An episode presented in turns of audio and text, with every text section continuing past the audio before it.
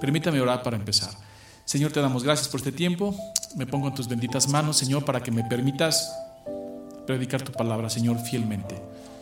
Que tu Espíritu Santo me guíe, Señor, y ponga las palabras en mi boca para poder eh, transmitir el mensaje de esta hermosa carta, Señor. En tus manos me pongo, pongo toda la congregación y todos los que nos escuchan. Que tu Espíritu, Señor, lleve la palabra, Señor, y que no vuelva vacía, como dice la Escritura. En tus manos nos ponemos, en nombre de Cristo Jesús. Amén. Muy bien. Bueno,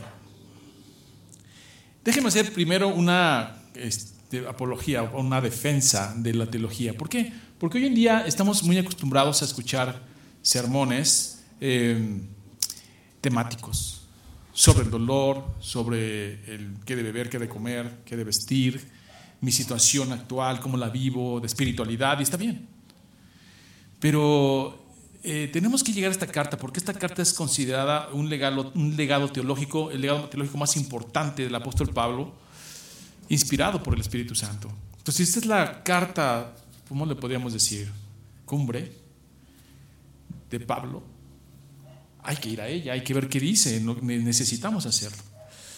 Y vemos que a lo largo de la historia, pues Dios ha levantado grandes teólogos, personas que hablan de teología, doctrina, como Martín Lutero, Calvino, San Agustín, y podemos hacer una lista de todos estos teólogos, son grandes teólogos, pero el más grande es Pablo, el más grande teólogo que el Señor nos ha dado a la iglesia, a la comunidad, a la humanidad, es el apóstol Pablo.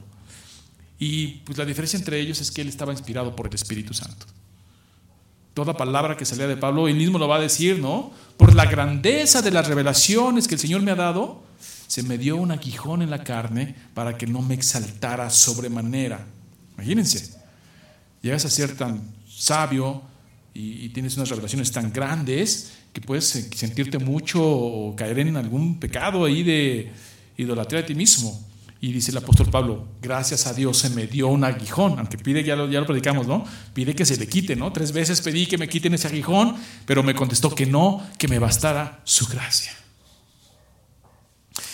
Bueno, pues hoy vamos a ver esta carta, como decimos, es un legado sistemático de teología, donde el tema principal es la justificación por fe. Y diremos, ¿qué es eso? ¿La justificación por fe? ¿Sí? Y entender este concepto teológico ha cambiado la vida de los grandes teólogos que mencioné, que a la luz de la carta a los romanos han podido comprender qué es la justificación por fe, solo por fe. Y esto les abrió las puertas a la verdad que libera. Cuando decimos, conocerás la verdad y la verdad te hará libre, bueno, ¿qué verdad? ¿Qué libertad estamos hablando? Pues este principio, esta eh, doctrina de la justificación por fe, te abre las puertas a la gracia de Dios, te sumerge en esta libertad que te hace libre de verdad. Estos grandes teólogos que yo mencioné, que el Señor nos ha dado a través de la historia, han llegado a esta carta y los ha transformado, los ha cambiado. Dicen los historiadores que Martín Lutero, el gran reformador, mientras no llegaba esta carta y no la había comprendido como tal, y en este concepto de la justificación por fe, todos los días llegaba a su cuarto y se flagelaba. Oraba mucho tiempo por sus pecados, porque se daba cuenta que no, podrías, no podía hacer y cumplir la voluntad del Señor. De hecho, Pablo mismo, ¿qué dijo? Hago lo que no quiero, más lo que quiero no hago. Miserable de mí. O sea, hay una situación en la que uno se rinde completamente y dice uno, no, pues no puedo. Por mis fuerzas, por mi, lo que yo soy, no puedo llegar a ser justificado. Y te explicamos eso. Hoy muchas veces nos centramos en la parte práctica, así lo decimos, ¿no?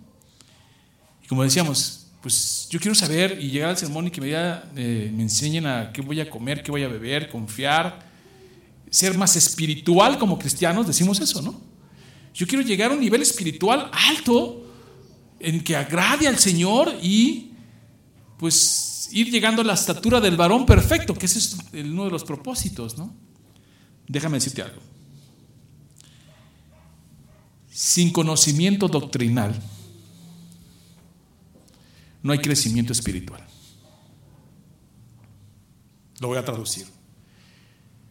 Si tú no conoces a Dios, espiritualmente no puedes crecer. Incluso mucho de lo que haces y mucho de lo que piensas y mucho de lo que dice no tiene que ver con el Dios de las Escrituras. Entonces espiritualmente tú puedes pensar que eres muy espiritual y que estás creciendo y eres todo lo contrario, te vas desviando de lo que realmente a Dios le agrada, de lo que realmente a Dios le gusta. ¿Cómo podemos ser espirituales y crecer espiritualmente? Conociendo a Dios, conociendo lo que a Dios le agrada, conociendo lo que Dios es, conociendo lo que Dios hace, pero conociendo a Dios de las Escrituras. Porque si no conocemos a Dios de las Escrituras, todos, tendemos a hacernos una imagen de Dios. ¿Has escuchado eh, que dice eh, los diez mandamientos, no harás imagen y semejanza de mí? Y normalmente volteamos a otras eh, religiones y los juzgamos, ¿no? Y decimos, ellos se hacen imágenes y nosotros no. Bueno, pues déjame decirte una cosa. Si no estudias las escrituras, tú también eres idólatra. Porque te has hecho una imagen en tu mente de un Dios que no existe. Caíste en lo mismo que criticas o juzgas. Entonces, ¿cómo puedo evitar yo eso? Conociendo a Dios, lo que Dios es y lo que Dios hace. De otra manera, me hago un Dios en mi mente, una imagen de lo que Él no es. Y entonces espiritualmente no crezco. Hoy hablar de pecado, culpa, juicio, inclusive la ira de Dios, parecen temas anacrónicos, ¿no? Fuera de tiempo. Como si dijéramos, pues eso, oye hermano, predicar eso, vamos a predicar de prosperidad, vamos a predicar de bendición, vamos a predicar de salud, vamos a predicar de bienaventuranzas, vamos a... Sí, hermano. Pero eso es una parte de lo que Dios es. Necesitamos realmente conocer al Dios de las Escrituras. Y el Dios de las Escrituras tiene que ver con pecado, culpa, juicio, ira, ¿Y por qué es tan importante esto? Por un simple concepto y muy actual. Es muy sencillo.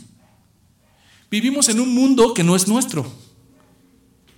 Y si vivimos en un mundo que no es nuestro, creo que deberíamos estar interesados en conocer al dueño de este mundo. Salmo 44, 1, 2 dice así. De Jehová es la tierra y su plenitud, el mundo y los que en él habitan porque Él la fundó sobre los mares y la firmó sobre los ríos. Este concepto de conocer al dueño es tan práctico incluso hoy en día. ¿Por qué?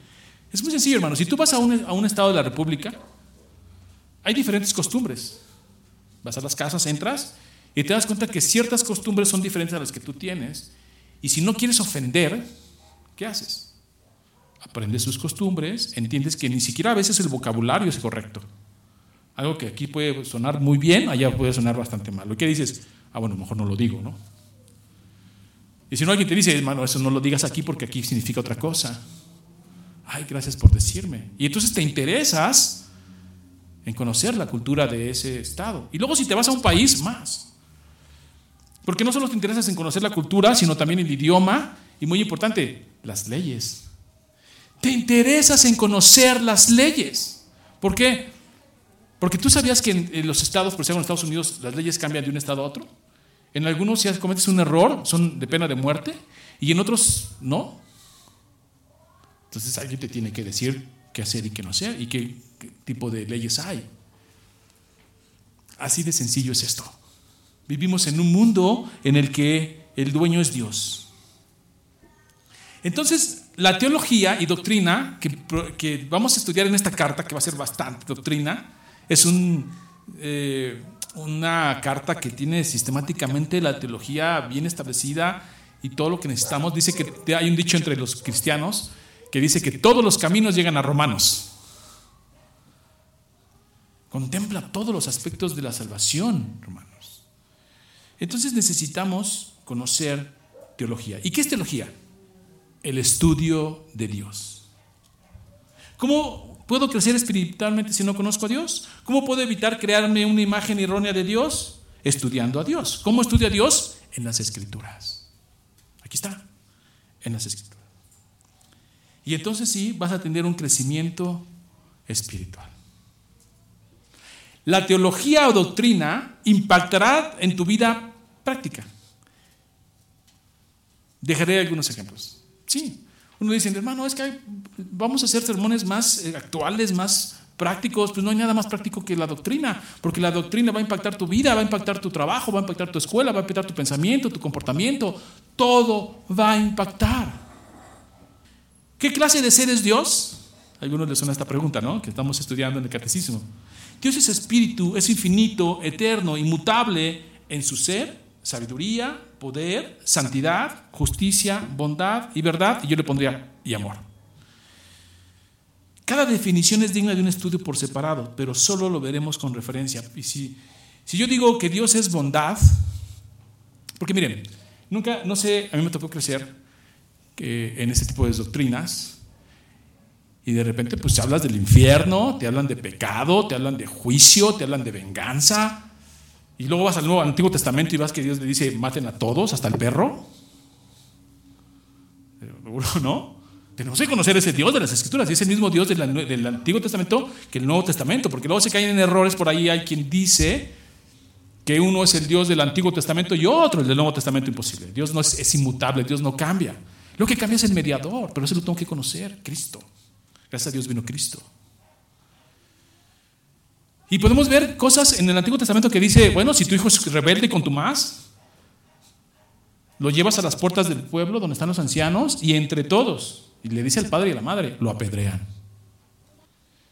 Pero a veces nos quedamos con este Dios de Dios es amor. Yo me acuerdo cuando alguien me regañaba de chiquito y me decían, Dios te está viendo y te va a reprender. Y yo le decía, Dios es amor. Ahí tenía mi texto bien grabado en mi corazón para defenderme. Pero ese mismo Dios del Antiguo Testamento es el que vemos en Apocalipsis que dice, aborrezco a los Nicolaitas. Aborrezco a los que llevan la doctrina y permiten a Jezabel doctrinar. Es el mismo Dios. Entonces necesitamos conocerlo de tal manera que cambie mi vida. ¿Por qué, hermano? Porque mira, si yo hablo de que Dios es, Dios es bondad, estoy hablando de misericordia y gracia. También tengo que decir que es justo y estoy hablando de ira y venganza. Sí, es el mismo Dios, el mismo Dios bondadoso de donde surge la gracia y la misericordia, es el mismo Dios justo donde surge su juicio, su ira y su venganza. ¿Recuerdan el texto? Mía es la venganza, yo pagaré. Abominaciones para Dios pasar al justo por injusto y al injusto por justo. Es abominable. Entonces, vamos entendiendo este Dios de las escrituras y entenderlo cambia mi vida. ¿Por qué? porque yo puedo ver lo que Dios le agrada y lo que no le agrada. Y al conocer lo que Dios le agrada y lo que no le agrada, cambio. Mucho de lo que hago, no hago, tiene que ver con el amor a Dios, sí, pero este amor reverente, este amor con temor. Y vamos a ver cómo en la carta a los romanos va a explicar la condición. Primero lo que va a hacer la carta de los romanos en los primeros cuatro capítulos es explicar la condición del hombre. Sí, porque tenemos que entender de qué se trata la carta de los romanos. Primero va a pasarnos a decir que todos merecemos morir, que no hay justo ni en uno, que todos somos corrompidos y que todos somos completamente depravados, que todos nuestros sentidos son contaminados y lo que procede del hombre natural es pecado. Por lo cual, seas judío o seas gentil, porque si se van a dar cuenta ahorita que lea el contexto de la carta, tiene en Pablo en la mente este conflicto de cristianos en la iglesia de Roma, porque hay cristianos gentiles y cristianos judíos. Y hay una lucha entre ellos que Pablo va a mandar a través de la carta indicación a los judíos que les dice, a ver, ustedes se les dieron los, eh, las promesas, se les dieron los oráculos, se les dio la ley, y la despreciaron. Y luego le dice a los gentiles, a los gentiles, y ustedes no se crean mucho, ¿eh? Porque ustedes son adoptados, ustedes son injertados por celo a estos. O sea, nos pone a todos en su lugar, Pablo, y les dice, todos. Y por la gracia de Dios, la justificación no es por obras. Eso te tiene que ayudar. Dice, esta carta presentará en los primeros capítulos la depravación total del hombre y luego la respuesta a ello como juicio o ira santa de Dios pero la contraparte será la justificación por fe. Pero primero presentará la condenación para que podamos ver la grandeza de su justificación, y esta solo por fe. Te va a llevar al borde la carta de los romanos a decir, merezco lo peor, soy lo peor, ¿qué puedo hacer? Nada puedo hacer. Y de repente vas a ver la cruz, y vas a ver la resurrección, y vas a ver a Cristo como una puerta que se te abre en un corazón y en el cielo y vas a ser justificado, declarado justo. No que seas justo, sino declarado justo. Justificación tiene que ver con el término legal de ser declarado justo. No por tus méritos, hermano, por los méritos de Cristo. Y entonces nos presentamos hoy delante del Padre. ¿Saben que nosotros, cuando le decimos Padre nuestro a Dios, Señor, saben que por esta, esta, justificación por la fe, no estamos diciendo una aberración? Porque si no sería abominable, ¿no? Padre, ¿y de, de quién o de qué? Sería herejía. Pero gracias a que Cristo nos ha justificado por su obra en la cruz y en el sepulcro, en su resurrección, logró la justificación, logró declararnos justos a nosotros, hoy tú puedes cerrar tus ojos, orar al Señor y Él te escucha. Porque si no entiendes esto, ¿por qué, ¿por qué cerrarías tú tus ojos y el Señor te escucharía? Si lo que viene sobre ti es el juicio de Dios, la ira de Dios, ¿Por qué? Porque Cristo murió, más aún resucitó. Y llegamos ahí por fe y para fe. Eso es lo que va a tratar la carta. Pero primero quiero aclarar que nos va a mandar a un punto en el que digas, no, pues no, aquí nadie pasa, ¿no? Qué depravado soy, qué malo somos, seas judío, seas gentil, seas griego, como sea, nadie pasa. Y entonces miras a la cruz y miras al sepulcro y dices, amén, gloria a Dios. Así que el que tiene oídos para oír, oiga, oiga lo que el Señor dice a los santos de Roma. Es una carta dirigida a los cristianos que están allá. Y vamos a leer el texto que dice Romanos 1, del 1 al 7. Eh, hice un gran preámbulo, yo lo sé, pero es para iniciarnos, e introducirnos a todo lo que vamos a ver. Y van a ver que Dios, yo para que el Señor me permita transmitir lo, grandioso que es esta carta, ¿no? que mi debilidad, mi, mi imperfección no, no, no estorbe en transmitir el mensaje del Señor. Dice, Pablo, siervo de Jesucristo, llamado a ser apóstol, apartado para el Evangelio de Dios, que él había prometido antes, antes por sus profetas en las Santas Escrituras, acerca de su Hijo, nuestro Señor Jesucristo, que era del linaje de David, según la carne, que fue declarado Hijo de Dios con poder, según el Espíritu de Santidad, por la resurrección de entre los muertos y por quien recibimos la gracia y el apostolado para la obediencia a la fe en todas las naciones por amor de su nombre, entre las cuales estáis vosotros, llamados a ser santos de Jesucristo, a todos los que estáis en Roma, amados de Dios, llamados a ser santos Gracia y paz a vosotros de Dios, nuestro Padre, y del Señor Jesucristo. Son siete versículos en los que vamos a meditar esta mañana. Déjenme introducirlos en el contexto cultural eh, de ese tiempo. Dice, está establecido que había judíos viviendo en Roma en los tiempos de los apóstoles y que los judíos que habían creído en Cristo dieron a los romanos la tradición que se había de profesar a Cristo, pero manteniendo la ley, la ley del Torah. Uno no debería condenar a los romanos, sino alabar su fe, porque sin ver signos o milagros y sin ver a ninguno de los apóstoles, ellos, sin embargo, aceptaron la fe en Cristo, aunque según un rito judío. Con motivo de escribir la epístola, Pablo se había familiarizado con las circunstancias de los cristianos en Roma y encontró que, era, que eran en parte paganos convertidos al cristianismo y en parte judíos que, con muchos prejuicios restantes, creían en Jesús como el verdadero Mesías, y que muchas contiendas surgieron de las reclamaciones de los gentiles para igualar los privilegios que tenían los judíos y la, negativa absoluta de los judíos a admitir tales reclamaciones, a menos que los conversos gentiles fueran circuncidados. Pablo escribió esta epístola para dar y resolver estas diferencias. ¿Se acuerdan que ya estudiamos todo eso? ¿Qué decían los judíos? Ah, ¿eres cristiano? Sí, bueno, este, le tienes que circuncidar. Y ya Pablo va a hablar en los Gálatas, va a decir, no, esos son judaizantes, no les hagan caso, no necesitamos la circuncisión. Pablo, Pedro luchan en el concilio por decir, no necesitamos la circuncisión. Eso es una obra de la ley y no estamos bajo la ley, sino bajo la gracia. Y hay una batalla ahí fuertísima. Entonces Pablo dice, bueno, no es necesario. Pero imagínense la lucha entre cristianos. Aquí todos somos gentiles. Pero también nos llega a pasar, hermanos. Porque de repente llega alguien que no está acostumbrado a nuestras normas, nuestras formas. Y luchamos, ¿no? Con eso. Ay, es que este hermano es esto, esto, el otro, aquello. Hermano, pues venimos de muchos lugares, ¿no? Inclusive a lo mejor tú te sientes a la mesa con un hermano a comer y pues, hay diferentes costumbres para comer.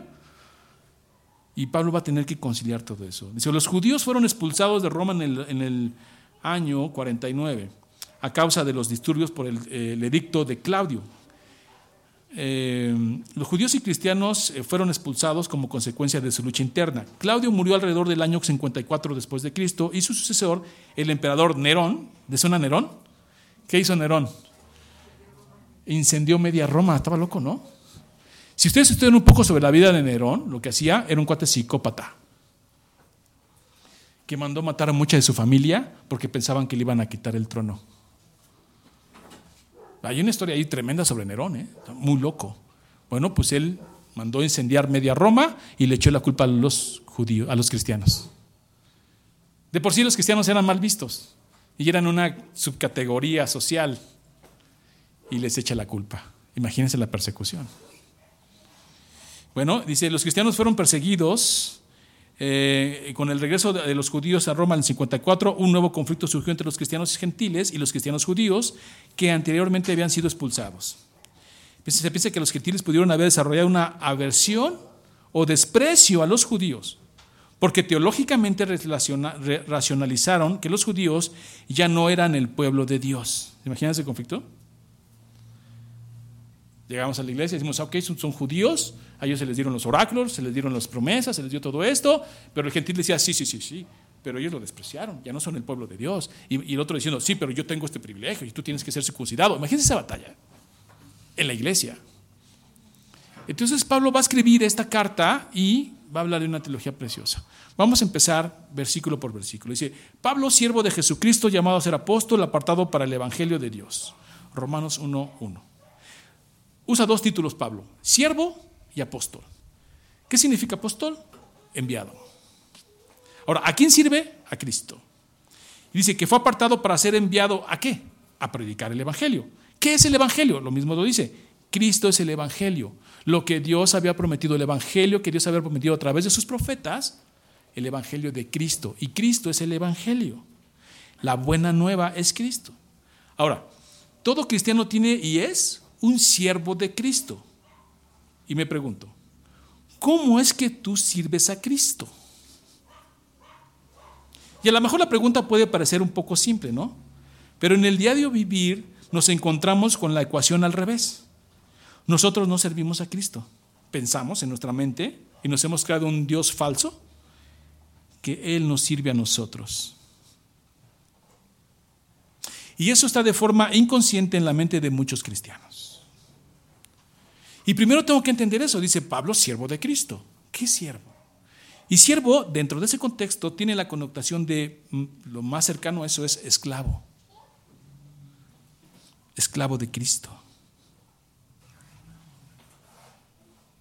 Y ya una vez enseñamos sobre lo que es ser esclavo en ese contexto. Esclavo de Cristo. ¿El esclavo? ¿Cuál era el deber del esclavo? Según esa cultura en ese tiempo. Los asuntos de su, de su amo. Se encargaba de los asuntos de su amo y vivía para los asuntos de su amo. Porque a lo mejor dices, yo soy siervo de Jesucristo. Ok, vamos a echarnos un clavado para ver qué, en qué sentido la Biblia dice, y Pablo dice que él es siervo de Jesucristo. Es más un sentido de esclavo de Jesucristo. O sea, todo es para su gloria, toda su vida era para el Señor. Y el Señor, en ese contexto, el esclavo vivía dentro de la casa del, del dueño, del amo, con su familia.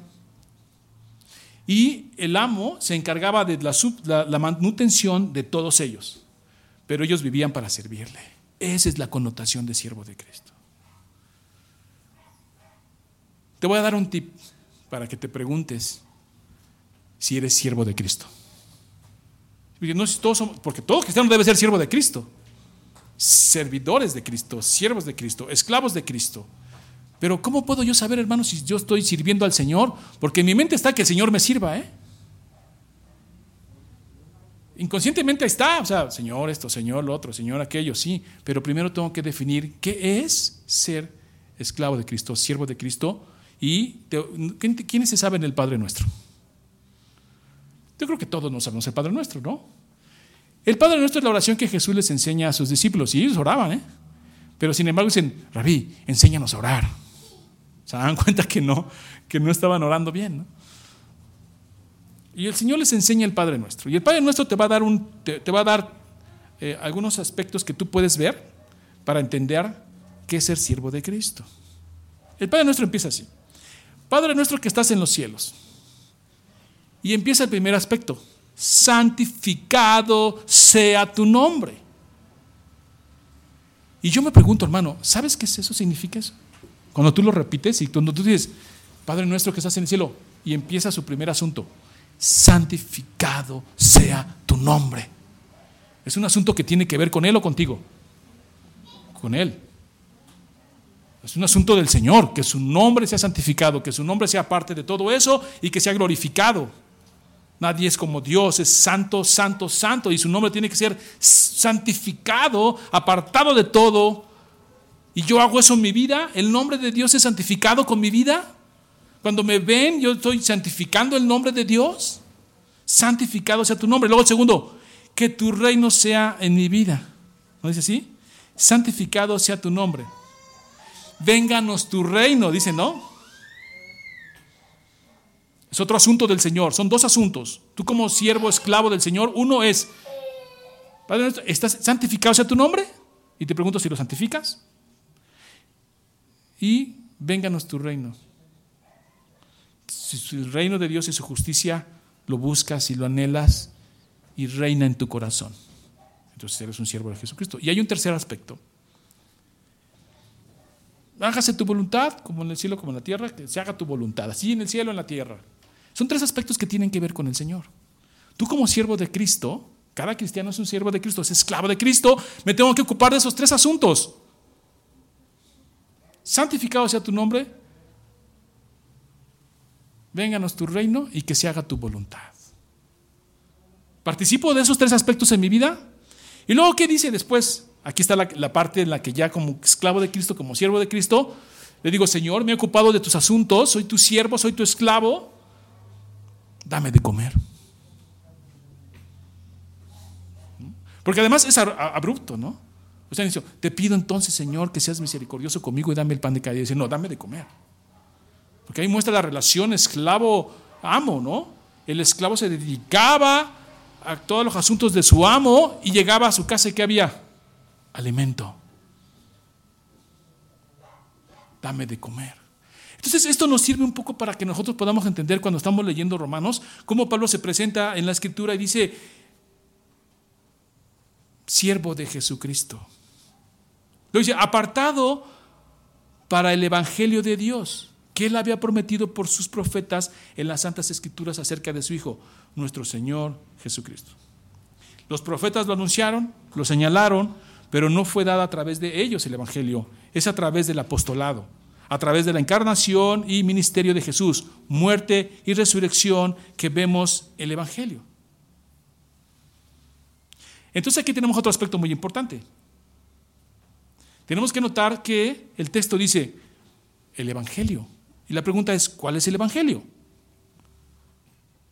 ¿Qué es lo que Dios había prometido a los profetas? ¿Qué Evangelio los profetas anunciaban, señalaban?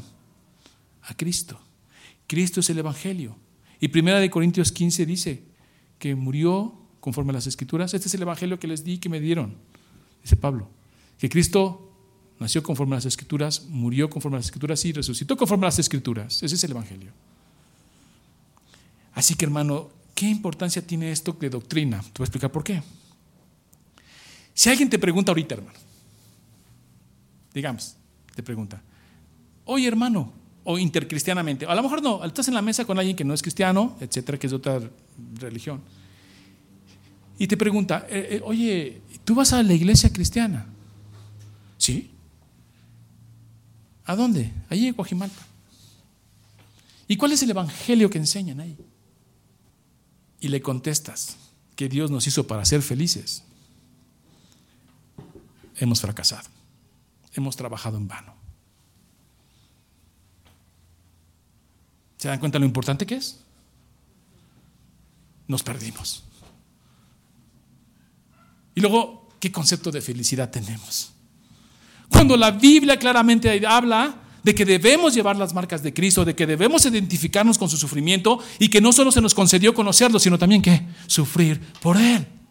Entonces, tenemos que entender que esta carta es hermosa en doctrina y nos va a enseñar inclusive a defender nuestra fe, a tener claros los conceptos de lo que es Dios y entonces decir, a ver, ¿qué evangelio enseñan en tu iglesia?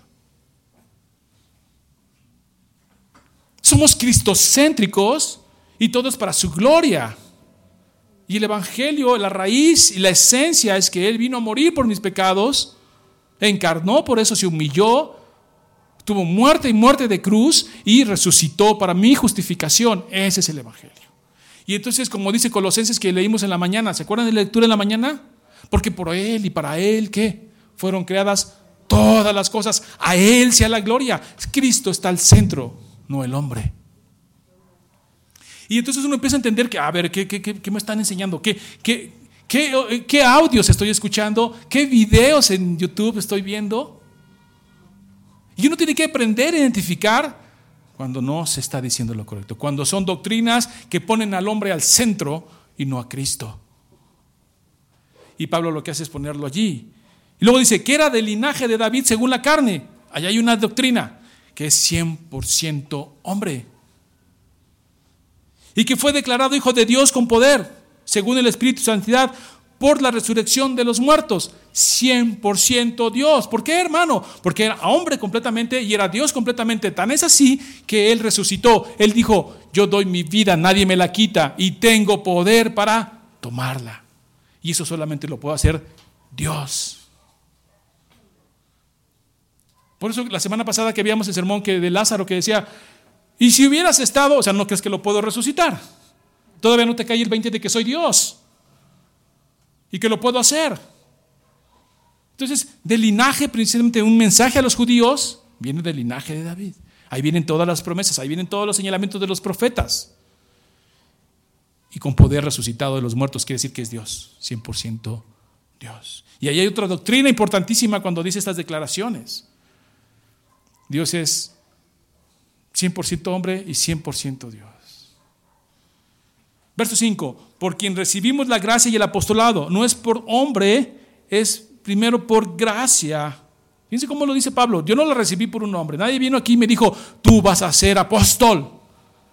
Lo recibí del Señor directamente. Y está hablando de un estado fuertísimo. No es por hombre, es primero por gracia.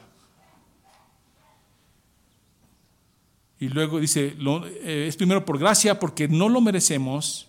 Y luego dice, y luego el apostolado, el ser enviado como embajador de Cristo. Y eso es algo muy importante porque cuando uno lee la carta de Pablo y empieza a leer esos, esos textos, dice, a ver, ¿quién le dio el ministerio? El Señor. ¿Y por qué se lo dio? Por gracia, dice Pablo. ¿Ustedes creen que lo merecía si persiguió a la iglesia? Sacaba las familias completas y las apedreaban, las mataban, las encarcelaban. Y ahí estaba Pablo. Dice la escritura que cuando apedrearon a Esteban, él estaba ahí consintiendo, siendo miembro del Sanedrín. Por gracia. Amor inmerecido. Recibe el apostolado. El ser enviado para predicar a Cristo. Y, y eso es hermoso porque lo ve como un privilegio.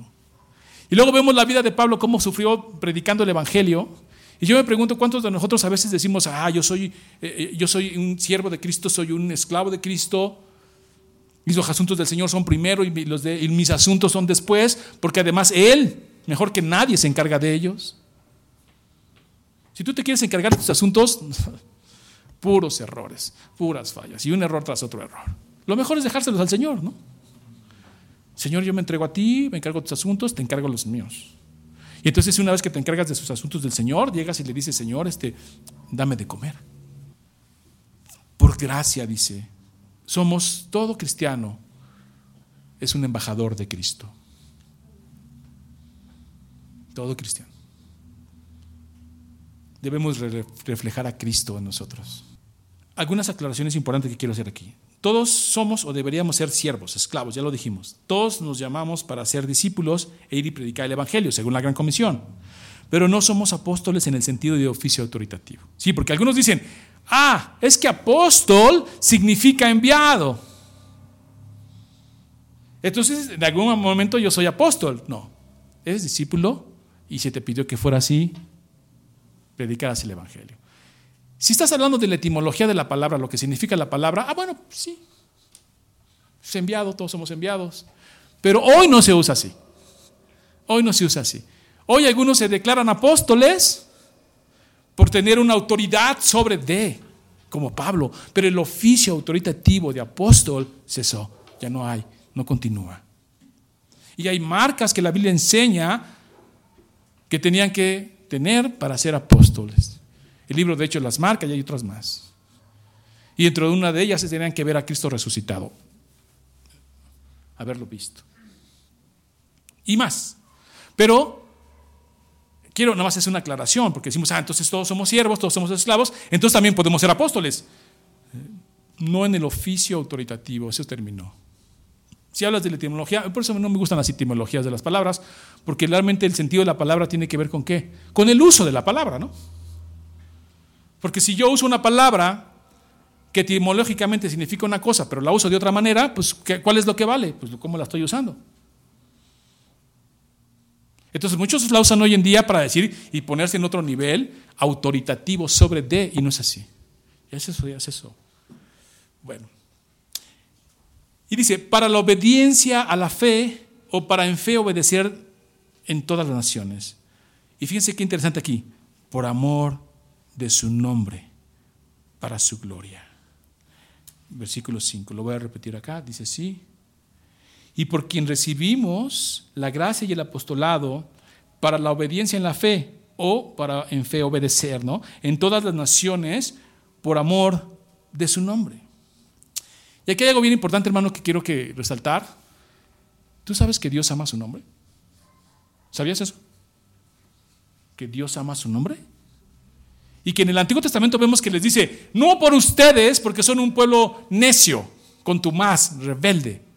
Pero como las naciones saben que son mi pueblo, por amor a mi nombre, los voy a liberar, los voy a bendecir, los voy a ayudar. Entonces, el nombre de Dios es importante. Y es importante, en la, como decía, en la teología de nuestra vida, para tener un crecimiento espiritual, saber esto, que Dios ama su nombre. ¿Sabías tú que el judío lo tenía bien claro? El judío lo tenía súper claro. ¿eh? De hecho, los escribas, cuando estaban eh, pasando, se dedicaban a pasar la escritura letra por letra. Ellos te podían decir cuántas letras había en una frase, cuántas, o todo. Lo escribían y iban a escribir el nombre de Jehová. Se iban y se bañaban, se cambiaban, para poder escribir el nombre de Jehová. Y si se equivocaban en el nombre, fíjense bien, si se equivocaban en otra palabra, esa, esa parte donde se escribía se rompía. Pero si se equivocaban en el nombre de Jehová, todo se destruye. Tenían un gran concepto del nombre de Jehová. De hecho, por eso a veces vemos en las, en las, escrituras que, por ser un apocalipsis, no se le nombra como, como Jehová. ¿Cómo se le nombra? El que está sentado en el trono porque tenían mucha reverencia de pronunciar su nombre. ¿Y hoy, hoy, hoy qué hacemos? ¿Entendemos este principio doctrinal de que Dios ama su nombre? O a veces decimos, por Dios, ¿no? Pero hay un Dios. Y empezamos a jugar con el nombre de Dier para todo. Cualquier cosa que no, ah, eso no es de Dios. Espérame tantito. O sea, no uses el nombre de Dios por usarlo, porque Dios ama su nombre. Entonces, si quieres crecer espiritualmente, tienes que conocer que Dios ama su nombre.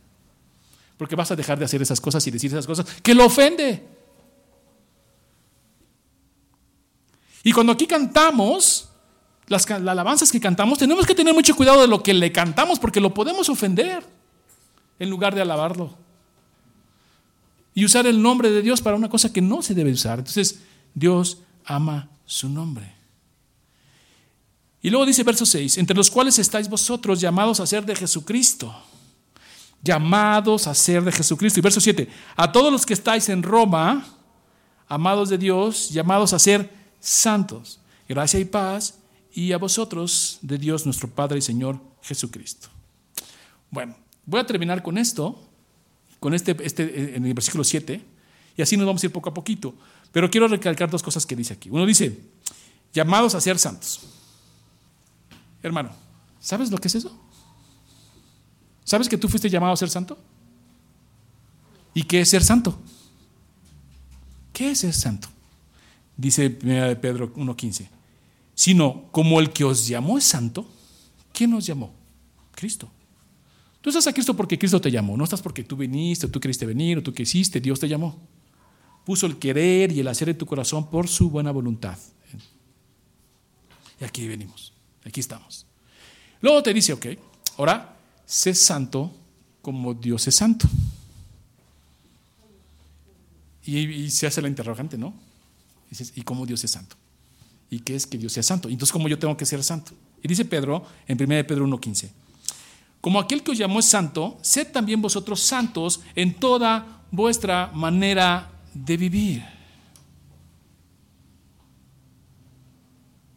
Ay, caray, ahí ya me encontré con algo importante, que soy llamado al servicio del Señor y también soy enviado a predicar el Evangelio como un discípulo y en mi manera de vivir tengo que reflejar la santidad de Dios.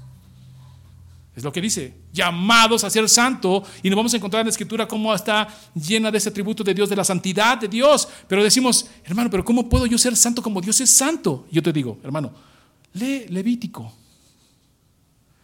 Porque Levítico es un libro que especialmente exalta la santidad de Dios. Y entonces me voy al Levítico, vamos al Levítico, los invito a que abran su Biblia en Levítico,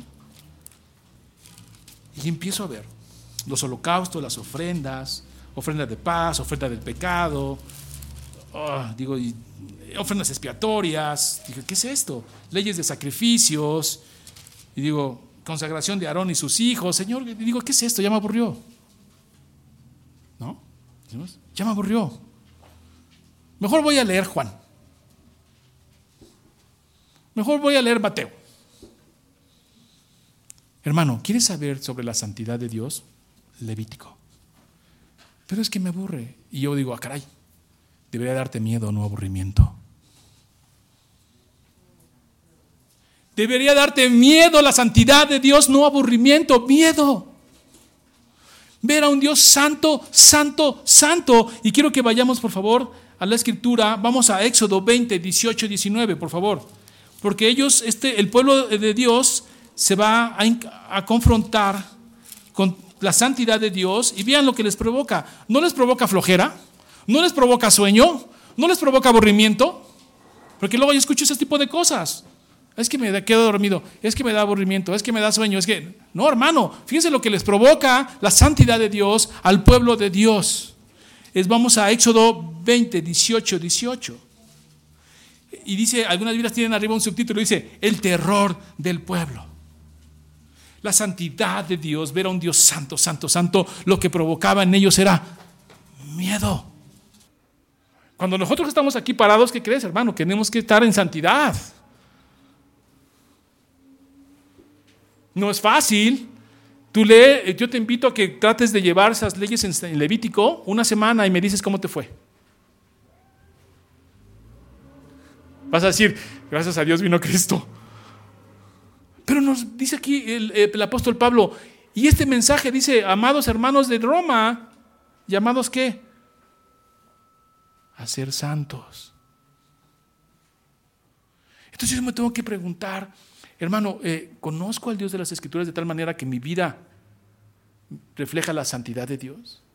O mi meta es ser santo como Él es santo. ¿Por qué? Porque nadie es como Dios.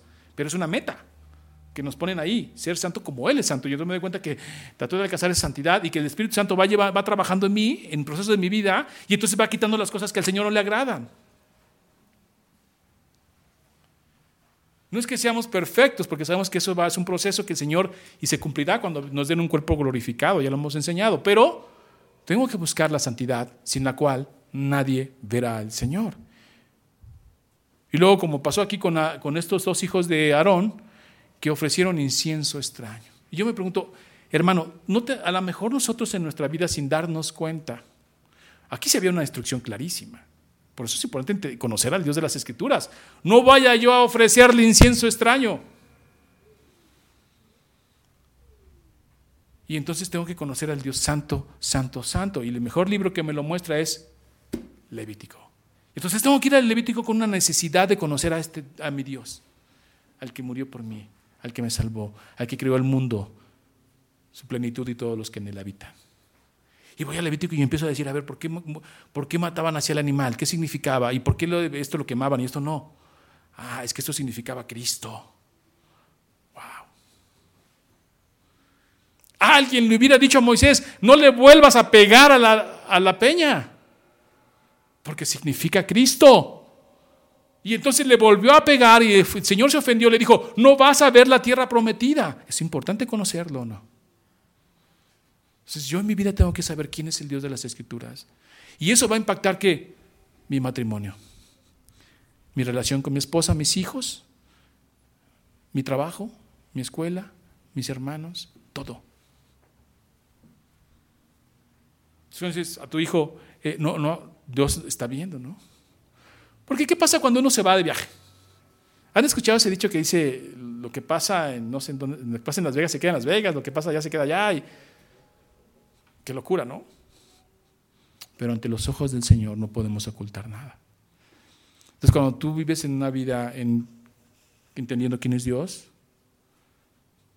dices, no, yo no hago esto y no porque no me vean, porque a lo mejor ni me ven, porque a Dios no le agrada.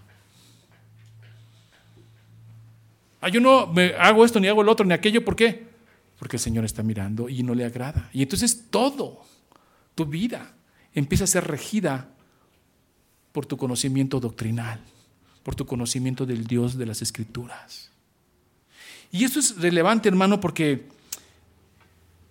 cuando algo te pasa, nunca vas a decir qué pecado estoy pagando. Jamás porque conoces al Dios de las Escrituras. Y si tú eres hijo de Dios, nosotros no recibimos la ira ni pagamos pecados. ¿Qué decimos? Es para su gloria. Y cuando el Señor te está disciplinando, no vas a decir, ah, me está dando juicio.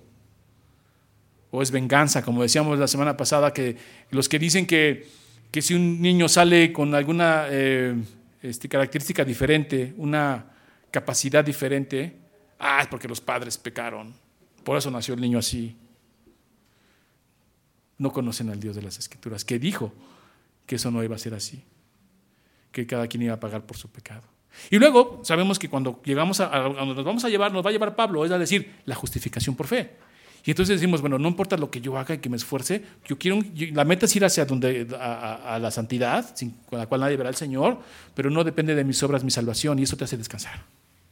Porque te invito a que, que trates de llevar Levítico, trate de llevarlo qué comer, qué no comer, cómo vestir, todo, trata de llevarlo.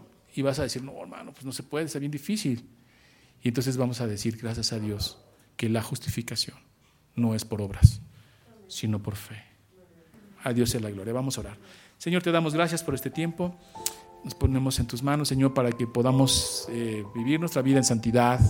Eh, Señor, sabiendo que luchamos con pecados que nos asedian, que hay cosas allí, Señor, que hay que quitar y que hay que poner en tus manos para que tú nos ayudes, porque por nosotros mismos no podemos.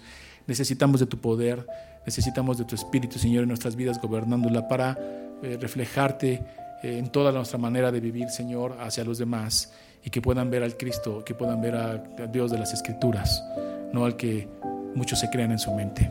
Sí, un Dios que es justísimo y amorosísimo, y una y otra se relacionan, Señor. A ti sea la gloria. Esta semana que inicia, Señor, guárdanos. Gracias por este tiempo. En el nombre de Cristo Jesús. Amén.